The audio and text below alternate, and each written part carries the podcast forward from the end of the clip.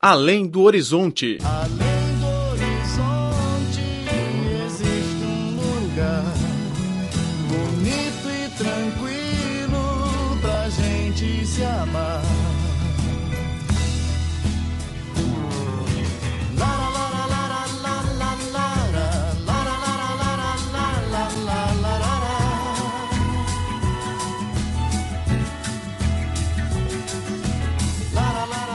Caro ouvinte, bem-vindo a mais uma edição do Além do Horizonte. Sou Laura Lee.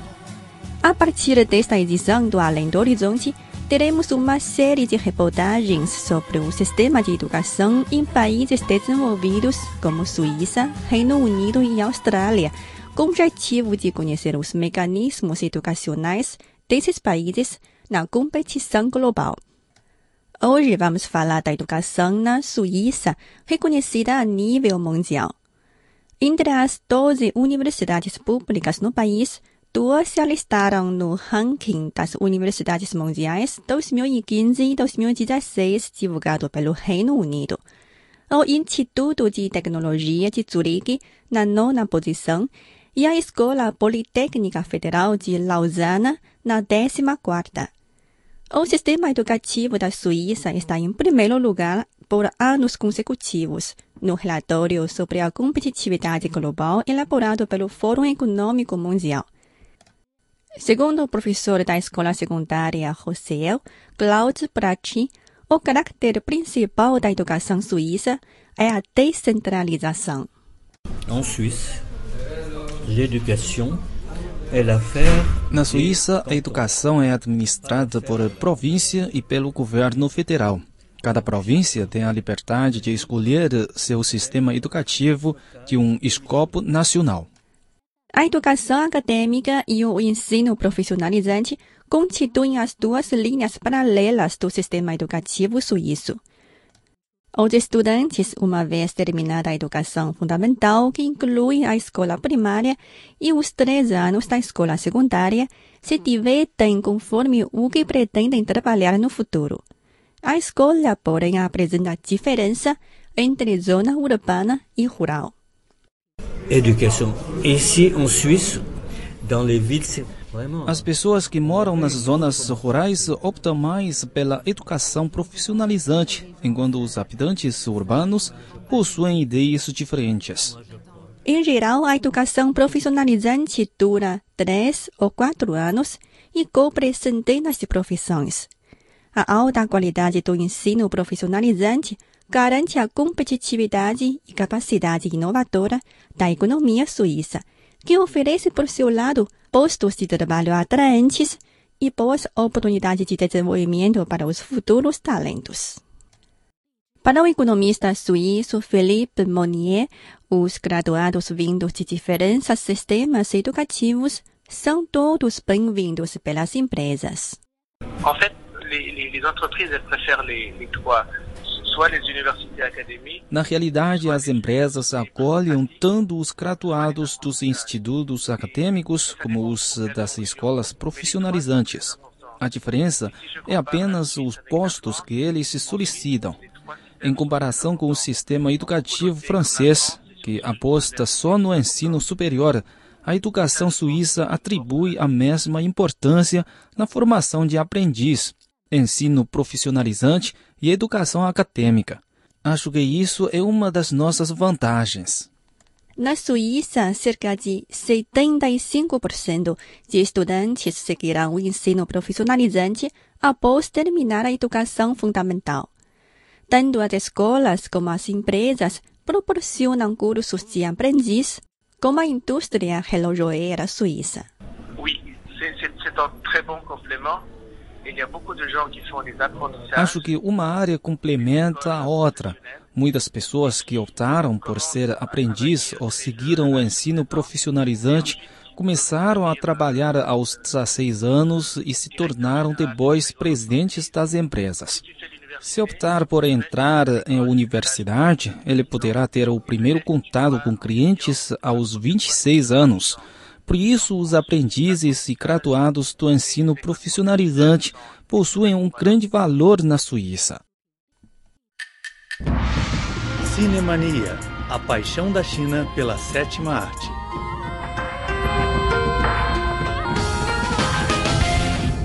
Olá, caro ouvinte, bem-vindo ao programa Cinemania.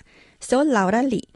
Ao falar dos elementos chineses exibidos nas produções de Hollywood, muitas pessoas vão pensar no filme de animação Kung Fu Panda. Para os espectadores chineses, o filme, que lançou seu terceiro episódio no ano passado, parece uma produção nacional por ter tantas coisas típicas do país oriental.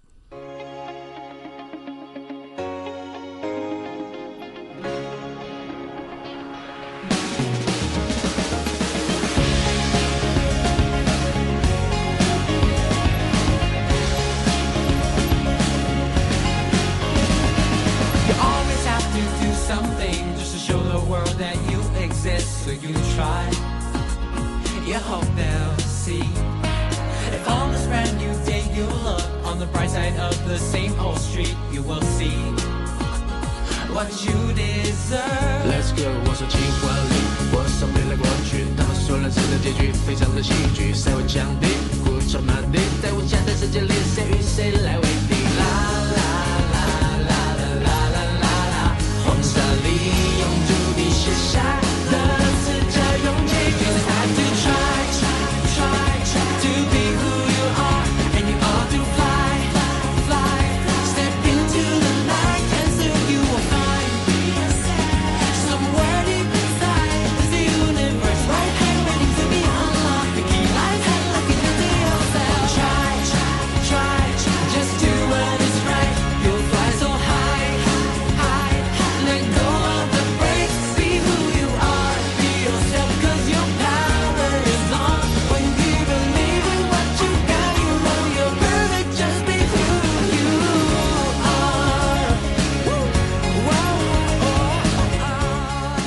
O personagem do filme é um panda chamado de A Bao que está fascinado pela culinária e artes marciais chinesas. No terceiro episódio, A Bao consegue localizar seu pai natural e se encontra com sua cara metade, outra panda identificada como Mei Mei. Enquanto A Bao mergulha na alegria pelo reencontro com o pai, uma força maligna se aproxima da sua terra natal. A Bao então decide lutar contra essa força com seus amigos. In a land of tradition and honor, one kung fu master Let's get started. has trained five of the greatest warriors the world has ever known. But this master's biggest challenge has just arrived. I'm coming!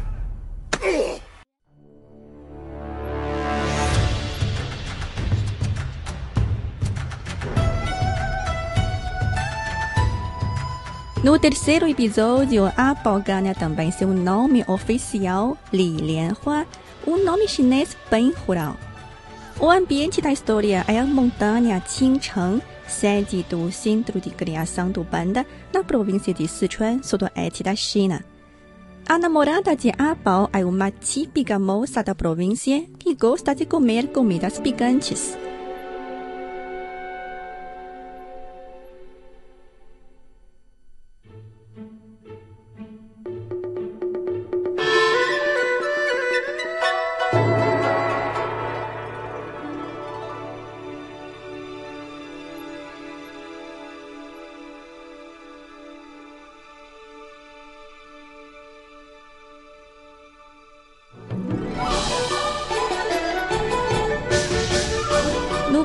Episódio de Kung Fu Panda, que estreou em 2008, o panda pratica artes marciais e o vestuário dos personagens remete ao estilo da antiguidade chinesa. Por esse motivo, os críticos cinematográficos acham que a produção é para agradar ao público chinês e por isso o filme é chamado uma carta de amor para o mercado cinematográfico chinês.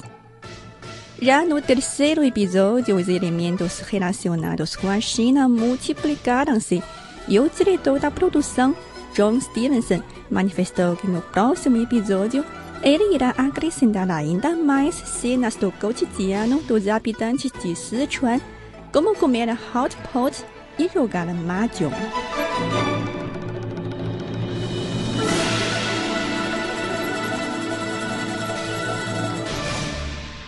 O filme Kung Fu Panda é apenas uma ponta do iceberg. Na prática, os filmes de Hollywood estão cada vez mais marcados por fatores chineses, onde não é raro ver a apresentação dos atores chineses e a publicidade de marcas chinesas. A atitude da indústria cinematográfica americana sobre a China, no entanto, tem passado por uma alteração que se caracteriza por três etapas. Primeira é a etapa hostil, que começou na era dos filmes mudos até a década de 70 do século passado. A República Popular da China foi fundada em 1949. Desde então, o país foi isolado por um longo tempo pelo mundo ocidental devido à diferença ideológica. Nos anos 20 e 30, Hollywood produziu um seriado intitulado de Dr. Fu Manchu, a série era tão popular que chegou a ter mais de 10 episódios. O personagem Fu Manzhou era um homem perverso e cruel que cometeu uma série de assassinatos. Com cara oriental, trança longa e túnica, ele faz lembrar um chinês da dinastia Qing. O enredo de cada episódio é parecido. Fu Manzhou comete algum crime e é morto por pessoas ocidentais. No episódio seguinte, ele ressuscita curiosamente e o enredo se repete. Em 1962, a série 007 produziu também um episódio parecido chamado Dr. No.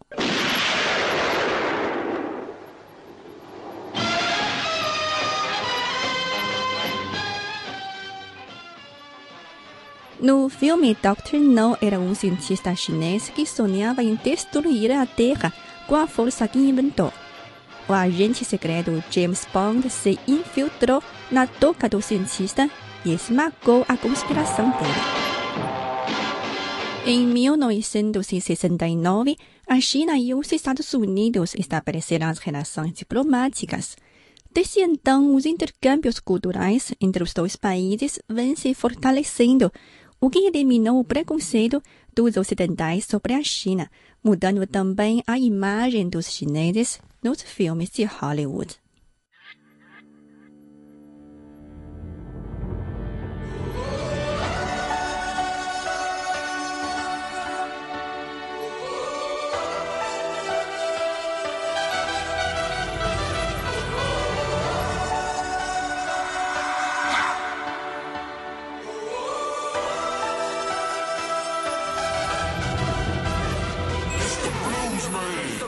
Everybody was young.